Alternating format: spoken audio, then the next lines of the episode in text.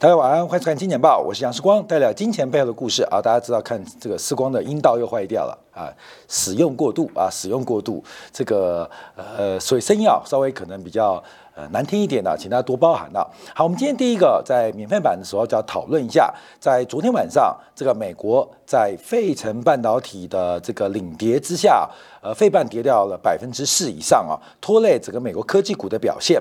那主要就两个原因，第一个我们看到是美光公布了最新的财报跟财测，那另外就是美国昨天白宫签署了这所谓的晶片与科学的这个法案，对于这个晶片的补贴跟刺激。以及排他的一个影响影响啊，使得这个呃费半当中半导体的这个设备材料股是出现重挫的变化。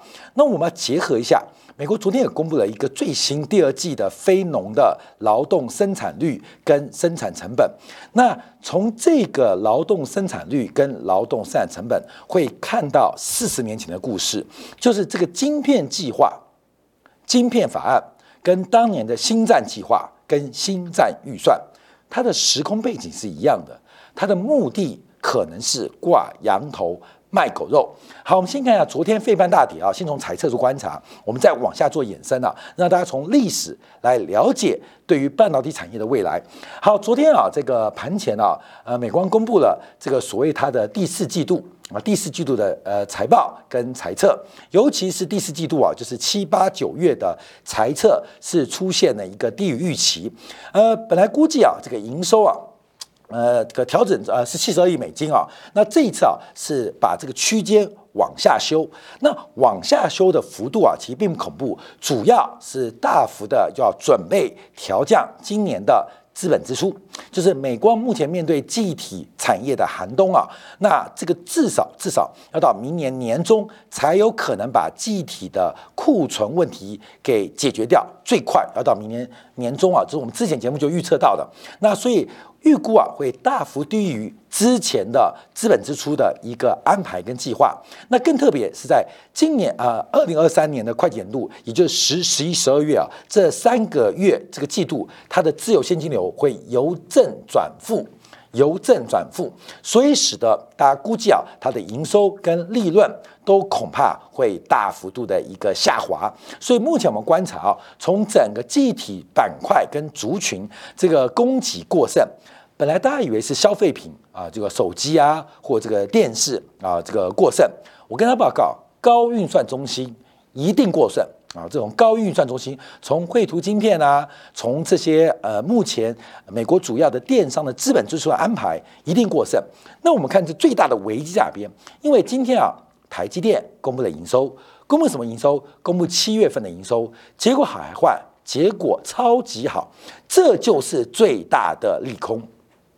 因为台积电还在疯狂的生产，现在上游冲单来不及，下游的库存已经呃堆推到外太空了，结果中间生产的产能还在疯狂的产出，台积电的。营收是一个落后指标，尤其面对目前半导体产业的转折，台积电的营收降不下来，也代表这一波半导体的修正会比预期来得更长。那台积电营收会不会？下滑呢，一定啊，到今年第四季到明年第一季，台积电的营收它的成长速度啊，可能会比今年啊上半年至少腰斩。我预估啊，大概打三折啊，打三折。所以大家了解到，今天台积电公布营收，这个第七月份营收再创新高，这是个非常不好的消息，已经在抽单了。来不及抽单，已经排成了，来不及呃，这个停止生产。那另外库存还源源不断的在堆积啊，这是最大的风险。好，除了美光之外，我们看一下。昨天啊，其实这个跌幅最大的是整个这个半导体的设备族群，从应用材料到科磊到 SMO 都出现了至少百分之五以上的跌幅。你看昨天呢，这个费城半导体的成分股啊，跌幅最大的就包括应材啊、科磊啊，包括一些测试的啊，反正做材料、做设备的都是跌幅最大。那为什么那么惨？第一个是全球的半导体的资本支出紧急喊杀喊卡，那另外一个就是昨天啊。这个白宫正式签署了就所谓的晶片法案，这个完整名字啊，翻成中文叫做《晶片与科学法案》。那主要提到的是降低成本、创造就业机会，而且加强供应链以及对抗中国。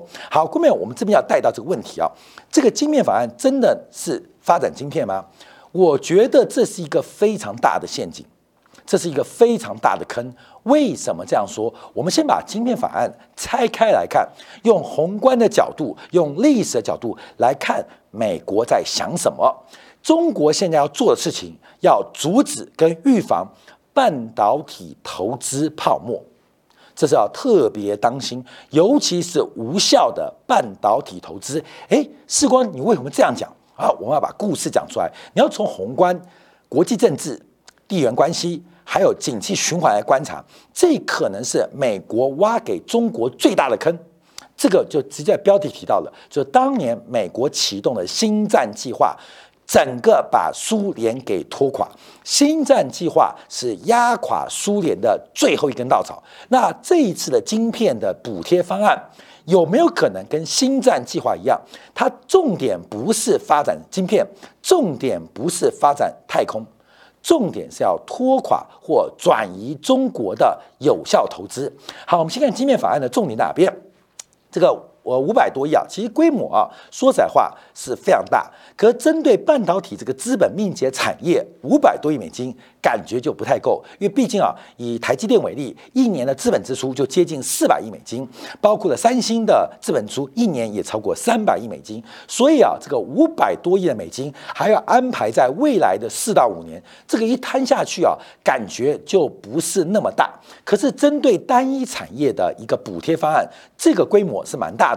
所以，我们看到美国正在改变全球的游戏规则，因为这种政府带头的补贴跟不公平，还带有歧视性的补贴，其实按照世界贸易组织的规定是非常非常不合理，也是违法的。就是你带有歧视性，而且有差别待遇的补贴方案，基本上在世界贸易组织这个法案是一定会被制裁的。可我们知道世贸主线是已经瘫痪掉了嘛，没有人在管 WTO 在干什么，所以我们看美国已经开始带动一个新的一种思维，要特别做留意。好看五百二七怎么用？第一个在今年度啊，先要针对建厂给一百九十亿美金的一个补贴跟刺激，另外。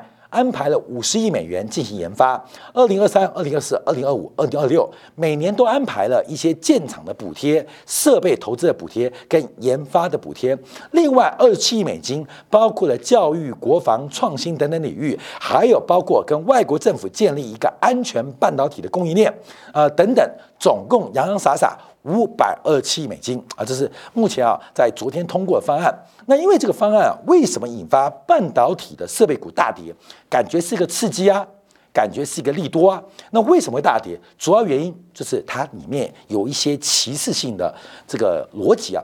第一个，禁止这些接受补贴的公司在那些对美国国家安全构成威胁的特定国家。扩建或新增先进半导体产能。第二个，禁止接受补贴的国家在中国跟其他特别关键的国家啊，关键国家扩建某些晶片的制造。另外，禁止接受补贴的公司在中国大幅增产先进这个制成的晶片。那这些等等的歧视性的待遇，使得半导体设备股啊大跌。月线目前全球半导体设备最大。最有潜力的应该就是中国市场了。那中国市场，假如跟美国这个半导体的晶片法案、刺激法案抵触，就变成啊这个砸锅了，你知道吗？这边拿到五十亿，那边可能丢一百亿美元的订单，所以整个半导体设备族群啊，在昨天表现就非常糟糕，感觉是一个刺激法案，就会变成一个惊吓法案而正式通过。好，各位，我们讨论这个问题的时候，其实我们并不想往下讨论下去，为什么？因为讨论晶片就无聊了嘛？为什么主动权是由白宫决定？我们过去几年啊，这个半导体产业受到我们人类微小的知识，像视光对半导体，哇，好厉害哦，几微米、几纳米的制造，我做不到，所以叫做高科技。人类对于科技是有一种兴奋，是一种期待。还带点恐惧的。这个恐惧来自于你不知道它什么，你也不知道它未来会带我们去哪边。所以，整个晶片半导体的投资热潮，在配合这次新冠疫情的供应链的中断，感觉放大了半导体在全球经济或工业领域发展的重要定位。重不重要？很重要。那有没有绝对那么重要？好像又不是那么绝对重要。为什么这样讲？我们从历史周期做观察。因为啊，回想四十年前，当时美国在一定的时空环境，等一下提到哦，推出了星战方案、星战计划，就是要打外太空，呃，探索宇宙，而且掌握整个太空的发言权跟地位，来钳制苏联。那苏联觉得很恐怖啊，因为太空计划。太空发展，这是一个高资本投入，这是一个高技术投入。似乎谁能够掌握太空，谁就决定下一个世代的胜者。所以苏联就跟进投入星战计划。面对当时苏联的经济是完全不能负荷，所以我们看到美国的星战计划最终最终做什么事情？拍了《星际大战》一二三集啊，《星际大战》。帝国大反击，绝地大反攻，美国的星战计划，最后我们留在四十年后最有印象的，就是乔治卢卡斯拍了三部三部曲《星际大战》三部曲。所以最后星战计划到底怎样？我跟你讲，没有啊，其实什么都没做啊，什么都没做，就是拍了三部电影，把苏联人给吓坏了。好，同样的故事。同样的恐惧，同样对于未来新时代新科技的盼望，引发了整个资源配置的重大错误。那这一次的芯片计划会不会重蹈覆辙？我指的是中国重蹈苏联覆辙。好，我们先看美国推出这个晶片法案的背景在哪边？要从这边开启哦。看到没有？昨天美国公布了一个叫非农啊，扣掉农业的劳动生产率，你先记住哦。美国这个劳动生产率啊，连续两个季度的一个下滑，这个两季度，今年上半年这个两季度下滑是创下有史以来最严重的下滑记录。那等一下看啊，劳动成本，我们看劳动成本啊，劳动成本来，劳动成本，看没有？这个劳动成本啊，劳动成本啊，劳动这个劳劳动劳动这这劳动成本啊，劳动成本，这个劳动成本是创下一九八二年最大的增幅。好，看到没有？把一九八二带出来喽。所以从美国的劳动成本，从美国的劳动生产率，美国目前面临的一个极大的困境，是美国在全球的领导地位，从制造业来讲，从全制造业来讲，出现了一个巨大的危机。所以你可以想，现第一个背景是美国的投资不足。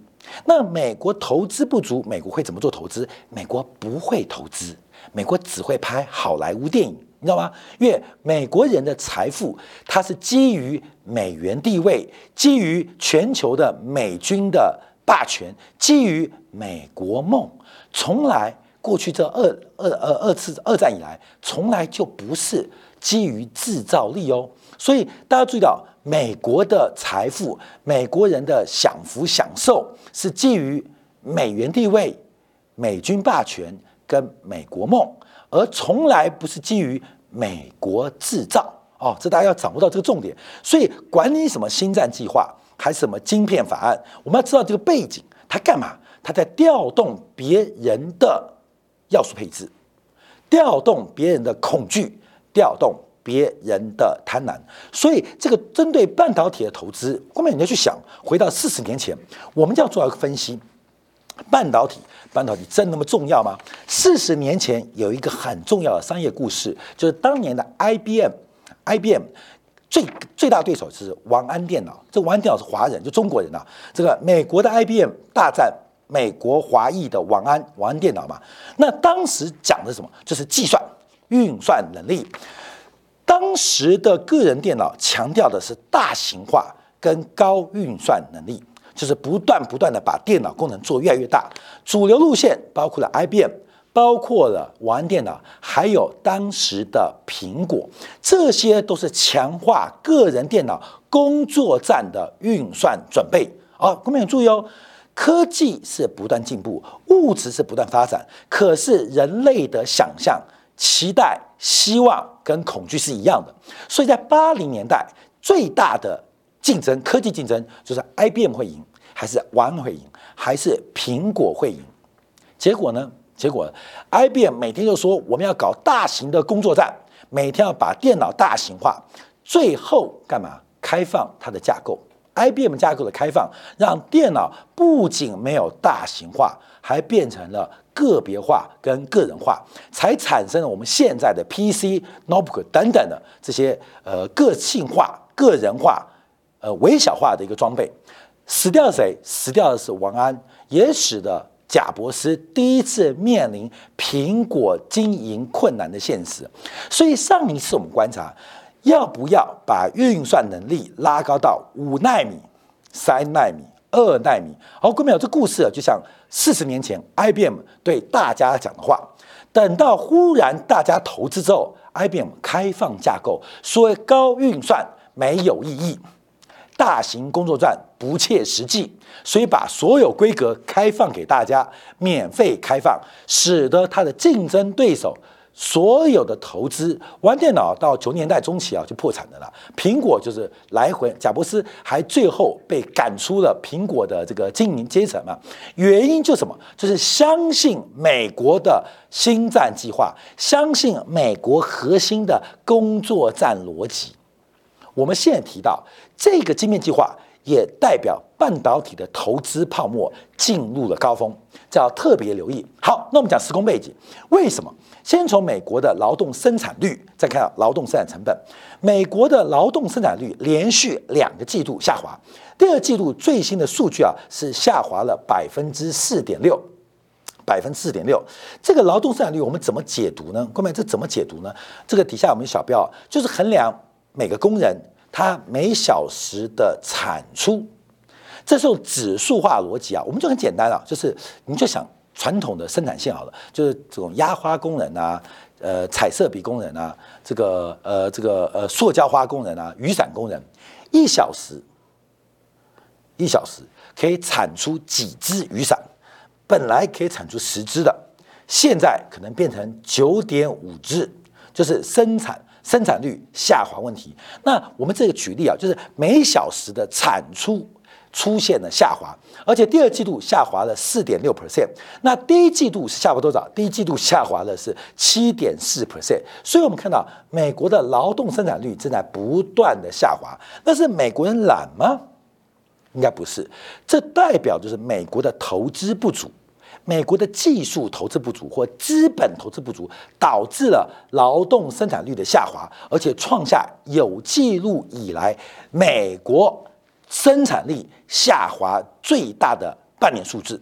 就美国制造业不行了，不是制造业不行，美国的服务业也不行，什么都不行。好莱坞每天拍烂片，看到没有？你看那个《Top Gun》第二集，我去看了，看到没有？大失所望，完全是骗钱。完完全全看过《Top Gun Two》的，你知道《捍卫战士》嘛？第二集的跟第一集比，真的是骗钱。歌照抄，明星照用，飞机就那两架，故事脚本差不多。我跟你讲，美国好莱坞的，我们以服务业产出也在下滑，就是超旧的啊，没有什么改变啊，没什么改变啊，没什么改变。所以第一个是美国劳动生产率下滑，因为投入不足。好，投入不足还碰到第二个问题，是美国的单位成本。大幅走高，第二季啊，美国的单位劳动力成本啊是大幅增加了十点八 percent，高于预期，而且前值已经成长百分之十二点六。所以目前美国的这个劳动力劳动成本啊，产出下滑，可是它的成本却提高。那这个数字怎么来的呢？我们从下张图可以看得比较明显啊。第一个，我们看到薪资嘛，从一百块一百块涨了五点七 percent，所以从一百块。涨到一百零五点七，产出从一百变成九十五点四，你就一点零五七乘以零点九五四，答案就是刚刚那个数据了。就是为什么美国劳动成本跟这个生产率会大幅下滑，一乘就乘出来了。观众，这数据就这样出来了。劳动力成本大幅走高，第一个就是生产率大幅下滑，而工资继续走高，就出来这个答案。那我们用表格跟大家来分析啊，就在这边了啊，表格分析啊，因为我们看到美国单位劳动生产力成本暴增，暴增十点八 percent，数据一样哦，就是零点九五四啊，看到没有？因为这边嘛，本来是一嘛。掉了四点六，变成零点九五四。那另外我们看到它的工资的涨幅，工资的涨幅，你再乘以工时乘以工资，这一乘起来就会大于等于这个成本。就等于这成本，就每一个单位成本产出变少了，工资走高了，就会出现这种答案。所以，美国目前的物价是一个结构性问题，并不是商品，并不是供应链，而是美国长期的技术跟资本投资不足。为什么技术跟资本投资不足？我要回来讲，过去这十年，美国股市最大的牛市推力就是库藏股回购。就是 GE 的威尔许的六个标准差的假象，美国的代理制度使得美国企业经理人的短视行为，让美国长期的技术跟资本投入不足，而这个投入不足导致了现在在新冠疫情之后，所有年少不努力，老大徒伤悲，工资的虚涨。而产出的下滑，形成了一种非常糟糕的结构性通胀的发展，这不是靠升息可以解决的哦。可是美国也只有升息这一招，升息不能解决，但只能升息，就跟我们现在得到新冠病毒一样。我们知道打疫苗没有用，那怎么办呢？只能打疫苗。各位，新冠病毒打疫苗没用，不知道，但怎么办？只能打疫苗。美国的问题不能解决，升息不能解决，但唯一解决的方法就是升息，这变成一个死循环。而生产率下滑，生产成本走高，我再次跟大家报告，就回到了一九八年代，当美国的经济发展错困愁城的时候，他想到什么？想到自呃发愤图强吗？不是，他是发愤图别人强，就厕所去发愤了。然后图别人，他是发愤图强，用透过泡沫调动别人的恐惧跟贪婪来掠夺财富。所以回想四十年前，从整个美国生产力问题、结构性通胀恶化无法解决的时候，美国不断的调动日本、德国的汇率战，不断调动苏联的生产要素，搞出什么新战计划。重要原因就是让市场的资源错置，让美国得以。最终成为割韭菜的获胜那一方。现在又来一次哦，美国现在投资不足，成本那么高，搞晶片法案有用？你信就见鬼啊！关现在鬼月啊，这个鬼事特别多。这个整个变化要特别当心跟留意，分享给所有好朋友。好，感谢大家继续收看。稍后八点半，我们针对美国公布的七月份消费者物价指数进行金铁杆部分的直播。我们稍后稍晚再会。